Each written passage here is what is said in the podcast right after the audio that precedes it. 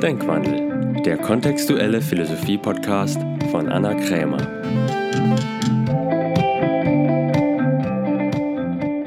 Hallo ihr Lieben, herzlich willkommen zu einer neuen Folge. Diesmal mit der Frage, wie man nie wieder in alte Verhaltensmuster zurückfällt. Die meisten kennen das, dass man dann vielleicht doch wieder eine Partnerschaft hat, die sehr ähnlich mit der alten ist und der Partner genau die Eigenschaften mitbringt, die man eigentlich nicht mehr wollte. Oder auch andersrum, dass man sich selber wieder genauso verhält in einer Partnerschaft, obwohl man eigentlich so nicht mehr sein wollte. Sei es, man ist irgendwie anhänglich oder gefühlig oder total eifersüchtig oder was auch immer. Genau all die Dinge, die man sich nach der letzten Beziehung vielleicht vorgenommen hat, dass man sie nicht mehr macht irgendwann findet man sich doch wieder, dass man sie trotzdem wieder macht. Oder genauso vielleicht auch bei Freunden, dass man irgendwie dann doch wieder die gleichen Probleme hat in Freundschaften, sei es, dass man irgendwie eher oberflächliche Freundschaften hat oder sie schnell auseinandergehen oder man sich dann doch wieder missverstanden fühlt. Oder genauso wie auch wie bei den Eltern, dass man sich vielleicht gesagt hat, ja, ich lasse mich nicht mehr so von meinen Eltern beeinflussen und mache irgendwie mein eigenes Ding und hat sich da auch viel weiterentwickelt und trotzdem merkt man, dass man dann, wenn man mit ihnen zusammen ist, doch irgendwie wieder in die alten Verhaltensmuster zurückfällt. Oder vielleicht auch irgendwelche Ängste, wo man geglaubt hat, die hätte man überwunden, vielleicht die Angst vor großen Gruppen zu sprechen und dann hat es vielleicht auch ein, zwei Mal ganz gut geklappt und auf einmal steht man vorne und hat plötzlich wieder total Angst. Obwohl man vielleicht sogar vom Verstand her weiß, dass es total Schwachsinn ist und man gar keine Angst haben braucht, da ja letztendlich nichts Schlimmes passieren kann, trotzdem steht man dann vorne und hat wieder schweißnasse Hände oder Herzrasen oder was auch immer. Die Frage ist also, wie fällt man nie wieder in diese unliebsamen Verhaltensweisen zurück? Dafür müsste man natürlich als erstes mal wissen, was treibt unser Verhalten eigentlich überhaupt an? Also was steuert unser Verhalten? Wir in der kontextuellen Philosophie gehen davon aus, dass unser Handeln durch unser Denken gesteuert wird oder vielmehr unser Bewusstsein. Also je nachdem, was wir denken, löst bestimmte Gefühle aus und das wiederum löst das dazugehörige Handeln aus. Das bedeutet also, wenn man nachhaltig seine Verhaltensmuster ändern möchte, reicht es oftmals nicht aus, nur sein Handeln zu ändern, sondern man muss auch herausfinden, welche Denkmuster, Ideologien oder Überzeugungen in seinem Bewusstsein dahinter liegen, die immer wieder dasselbe Handeln hervorrufen. Darüber, dass unser Denken, unser Bewusstsein, unsere Ideologien und innersten Überzeugungen unser Verhalten bestimmen, gibt es mittlerweile auch einige wissenschaftliche Theorien und Erkenntnisse zu. Einfach mal im Internet googeln. Ein Buch, was ich dazu empfehlen kann für all diejenigen, die sich gerne ausführlicher damit beschäftigen wollen oder die vielleicht auch der wissenschaftliche Aspekt dahinter interessiert, ist das Buch von Thomas Campbell, My Big Toe, also Abkürzung für My Big Theory of Everything. Es ist natürlich ein relativ dickes Buch und auch, ich glaube, bis jetzt nur auf Englisch erschienen, aber wie gesagt, auf jeden Fall ähm, lesenswert. Ich stelle natürlich wie immer auch den Link zu diesem Buch in die Beschreibung vom Podcast. Jetzt ist natürlich die Frage, wenn wir davon ausgehen, dass unser Verhalten durch unser Bewusstsein gesteuert wird, was genau im Bewusstsein steuert es. Also wie formt sich unser Bewusstsein, wodurch entstehen überhaupt innerste Überzeugungen und Ideologien, denn man ist ja nicht damit auf die Welt gekommen. Es kann natürlich sein, dass man schon relativ früh anfängt, irgendwelche Schlussfolgerungen aus seiner Umgebung zu übernehmen. Also sei es von seiner Gesellschaft oder der Kultur, in der man aufwächst oder auch besonders von den Eltern natürlich. Doch eine Vielzahl von Überzeugungen bildet man doch auch irgendwann selber im Laufe seines Lebens.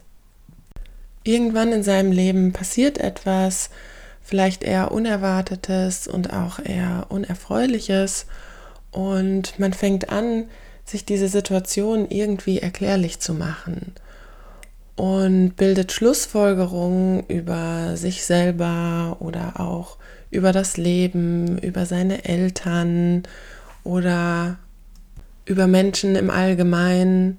Das können dann alle möglichen Schlussfolgerungen sein, entweder Schlussfolgerungen über sich selbst, wie zum Beispiel, ich bin nicht gut genug oder nicht liebenswert oder vielleicht nicht wichtig.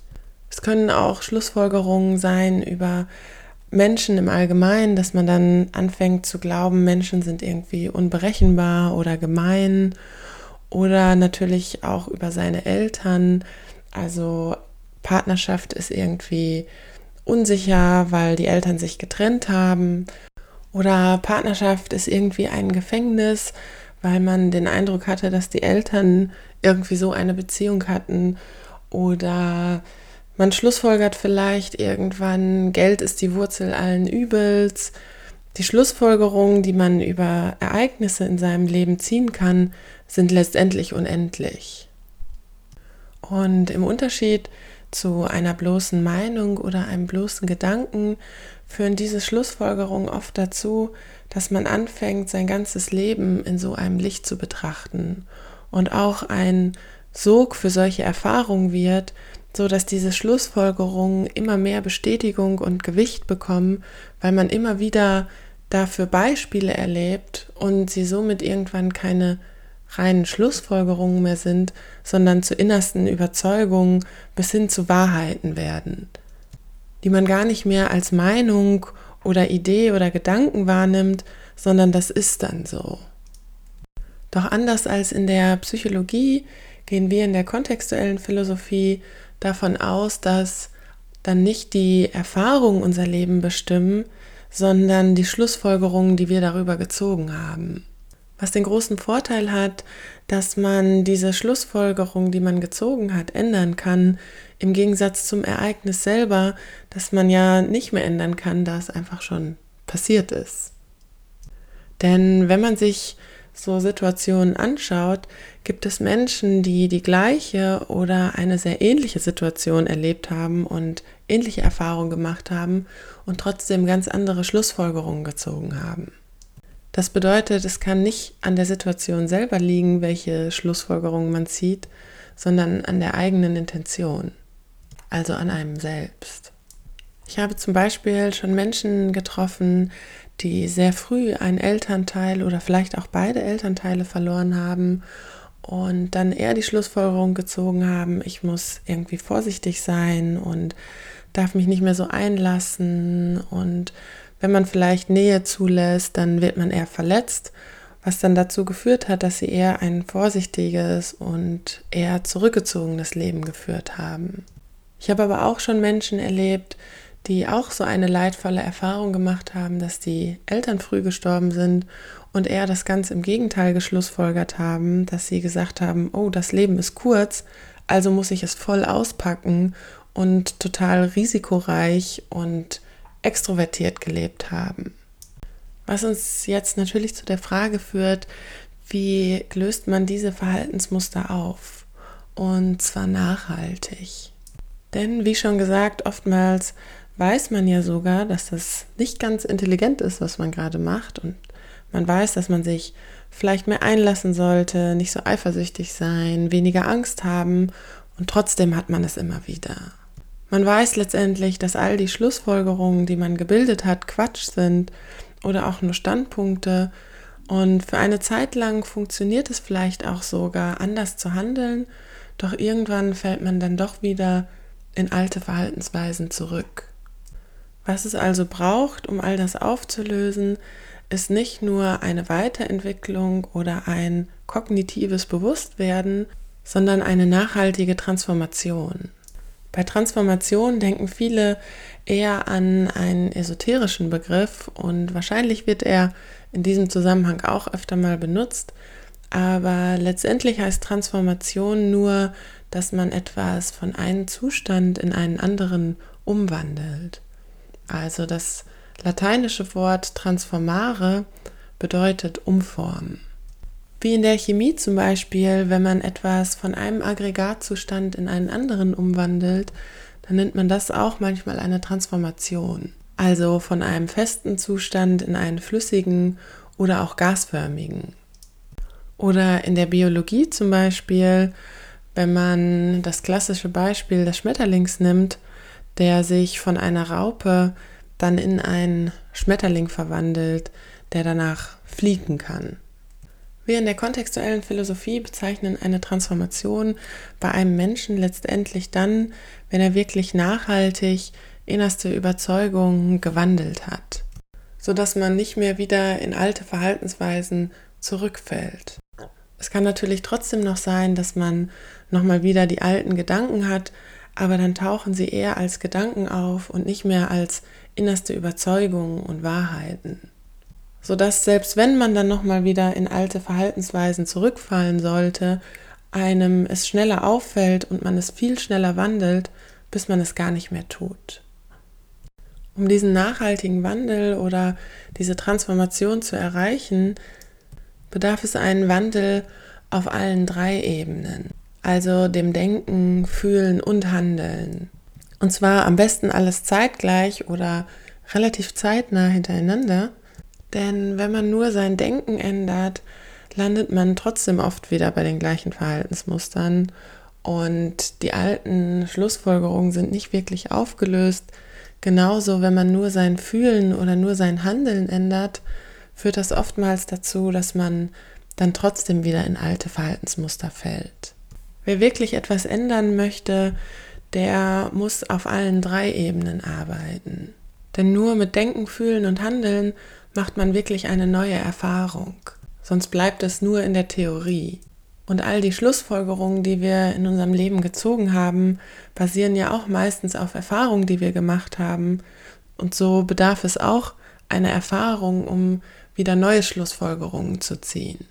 Und diese Erfahrungen sind nur möglich, wenn man alle drei Ebenen anspricht, denn wenn man zum Beispiel nur die kognitive Ebene anspricht, fehlt einfach die neue Erfahrung dazu.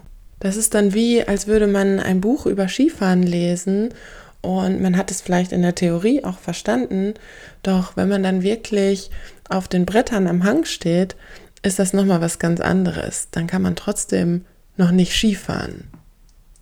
Genauso, wenn man vielleicht durch Meditation andere Gedanken und vielleicht auch sogar andere Gefühlszustände kreiert, muss man sie dann trotzdem auch noch in die Tat umsetzen und danach handeln.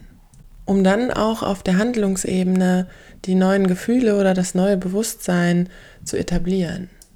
Besonders hilfreich bei einer wirklichen Transformation sind vor allen Dingen auch andere Menschen und besonders die Interaktion mit anderen Menschen. Ich habe ja vor einiger Zeit mal ein Podcast-Interview geführt mit dem Hirnforscher Gerald Hüther und auch er bestätigt die These, dass wir die intensivsten Erfahrungen immer in Interaktion mit jemand anderes machen. Also die meisten Schlussfolgerungen, die wir bilden, machen wir ja eher im Zusammenspiel mit anderen Menschen und genauso brauchen wir dann auch andere Menschen, um aus diesen Schlussfolgerungen wieder auszusteigen. Denn die Erfahrungen, die wir in Interaktion mit anderen machen, sind meist intensiver, als wenn wir sie alleine machen. Das ist auch einer der Gründe, warum wir uns in der kontextuellen Coaching Akademie in den letzten 30 Jahren eher auf unsere Seminare fokussiert haben und nicht mehr so stark das Gewicht auf die Einzelcoaching-Gespräche legen. Denn diesen wirklich nachhaltigen Wandel, diese nachhaltige Weiterentwicklung bis hin zur Transformation kann man letztendlich nur erreichen, a, in Interaktion mit anderen, weil das einfach die Erfahrung verstärkt und weil auf einem Seminar alle drei Ebenen angesprochen werden können. Also das Denken, das Fühlen und das Handeln. Also auf unseren Seminaren ist es möglich, in einem sicheren Rahmen nicht nur das Denken anzuregen durch neue Unterscheidungen und Wissen, was vermittelt wird, sondern auch das Fühlen und Handeln, indem man Übungen zu zweit oder mit mehreren oder auch Übungen nur für sich alleine. Wer Lust hat, diese Erfahrung mal mitzumachen und wirklich einen nachhaltigen Wandel in seinem Leben bewirken will, das nächste Training, wie wir es nennen, wir sagen ja gar nicht Seminare, sondern Trainings, weil es eher ein Bewusstseinstraining ist, findet in Bielefeld statt, ähm, ich glaube am 31. August. Auch hierzu werde ich natürlich den Link unten in die Beschreibung stellen. Ich werde dieses Training auch leiten, zusammen mit meinem Kollegen Thomas Georgi. Also wenn du mich auch persönlich kennenlernen willst, dann ist dies eine gute Möglichkeit. Und wir haben auch noch eine Special-Gutscheinaktion für all meine Denkwandelhörer. Und zwar bekommst du in den nächsten zwei Wochen 50 Euro Rabatt auf das Training, wenn du einfach in das Gutscheincodefeld Denkwandel eingibst mit großem D. Genau. In diesem Sinne wünsche ich eine vergnügliche Zeit und freue mich aufs nächste Mal.